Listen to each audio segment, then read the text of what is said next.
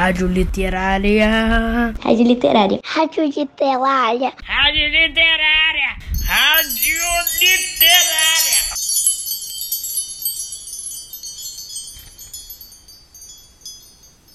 É um prazer estar de volta aqui com vocês nessa que é a casa virtual da literatura, meus caros ouvintes dos quartos e quintos anos do campus Humaitá 1. Eu sou Inês Sá, professora de literatura do Colégio Pedro II, e sejam bem-vindos ao programa A Hora da Literatura.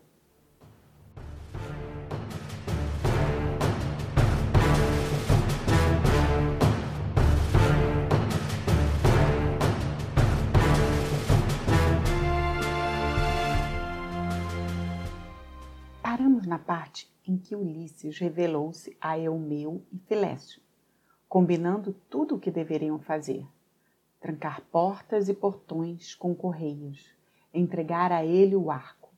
Ele, a quem já foi qualificado como esperto, divino e até intrépido, aquele que é corajoso. Ulisses, nosso herói, mesmo sabendo que os pretendentes não iriam concordar, afinal de contas ele era apenas um mendigo. Como poderia entrar na disputa por Penélope, a bela rainha. Então, continuando.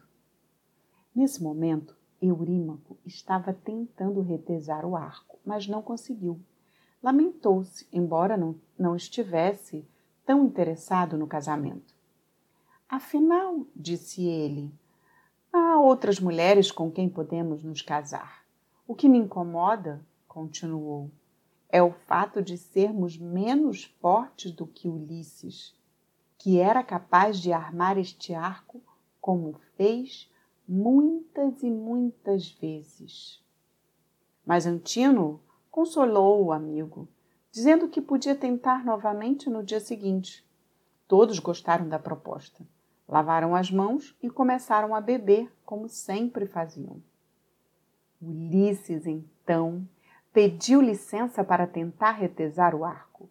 Os pretendentes ficaram furiosos e Antino chamou sua atenção, dizendo que ele com certeza tinha bebido muito e devia estar fora de seu juízo. Nesse momento, Penélope interveio e disse que não era justo destratar um hóspede de Telêmaco. Não era preciso temer o estranho, pois ele não tinha intenção de desposá-la. Eurímaco respondeu a Penélope: Não tememos que o hóspede a leve como esposa, mas o que dirá o povo, sabendo que não somos capazes de armar o arco de Ulisses e que um desconhecido é capaz de fazê-lo?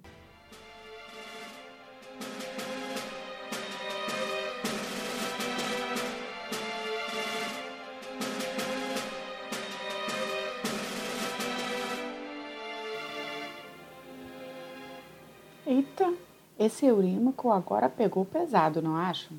Se ele não queria casar com Penélope, o que fazia ali todos esses anos? Qual é a suposição de vocês? E por que ficou tão preocupado com o que o povo diria? Ah, peraí, vamos ouvir a resposta de Penélope. Ao que Penélope respondeu: Quem invade a casa de um fidalgo e devora-lhe os bens não pode querer manter sua boa reputação. Dai o arco ao forasteiro. Se ele conseguir manejá-lo, eu lhe darei muitos presentes. Mas Telêmaco interferiu na discussão.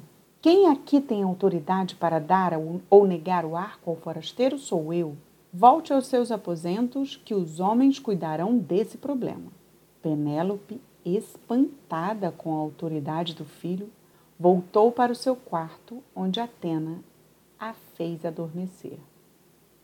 Eumeu apanhou o arco para levá-lo para Ulisses, mas os pretendentes começaram a ameaçá-lo e ele, amedrontado, largou a arma. Telêmaco interveio novamente, com grande autoridade, e apesar do deboche dos pretendentes, fez que o porqueiro levasse a Ulisses o pesado arco. Imediatamente, Eumeu dirigiu-se a Euricleia para transmitir a ordem de Ulisses de que fossem trancadas todas as portas do salão. Ao mesmo tempo, Filécio dirigiu-se aos portões, trancou-os e amarrou-os com uma correia. Em seguida, voltou para casa e sentou-se num banco em frente a Ulisses. Ulisses tinha o arco nas mãos e o examinava por todos os lados. Os pretendentes perceberam que o forasteiro tinha experiência com armas. Então, com a facilidade com que um conhecedor de lira retesa uma corda numa caravelha nova, Ulisses armou sem esforço o arco, puxou a corda bem esticada e ela soou como se fosse a voz de uma andorinha.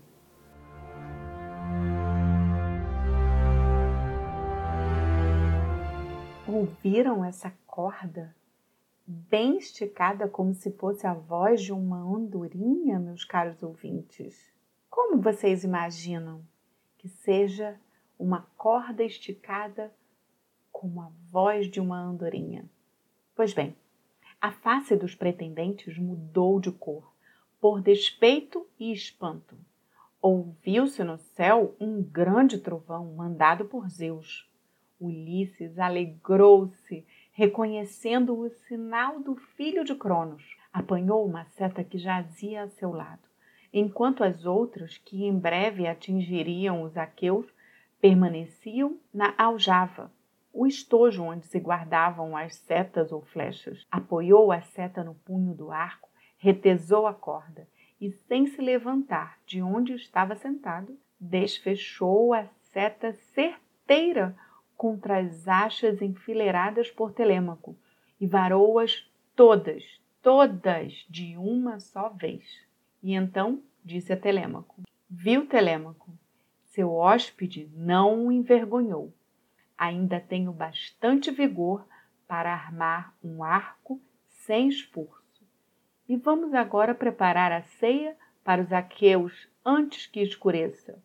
Fez um sinal a Telêmaco, que imediatamente armou-se com a espada e lança e postou-se junto dele com as armas de bronze brilhando.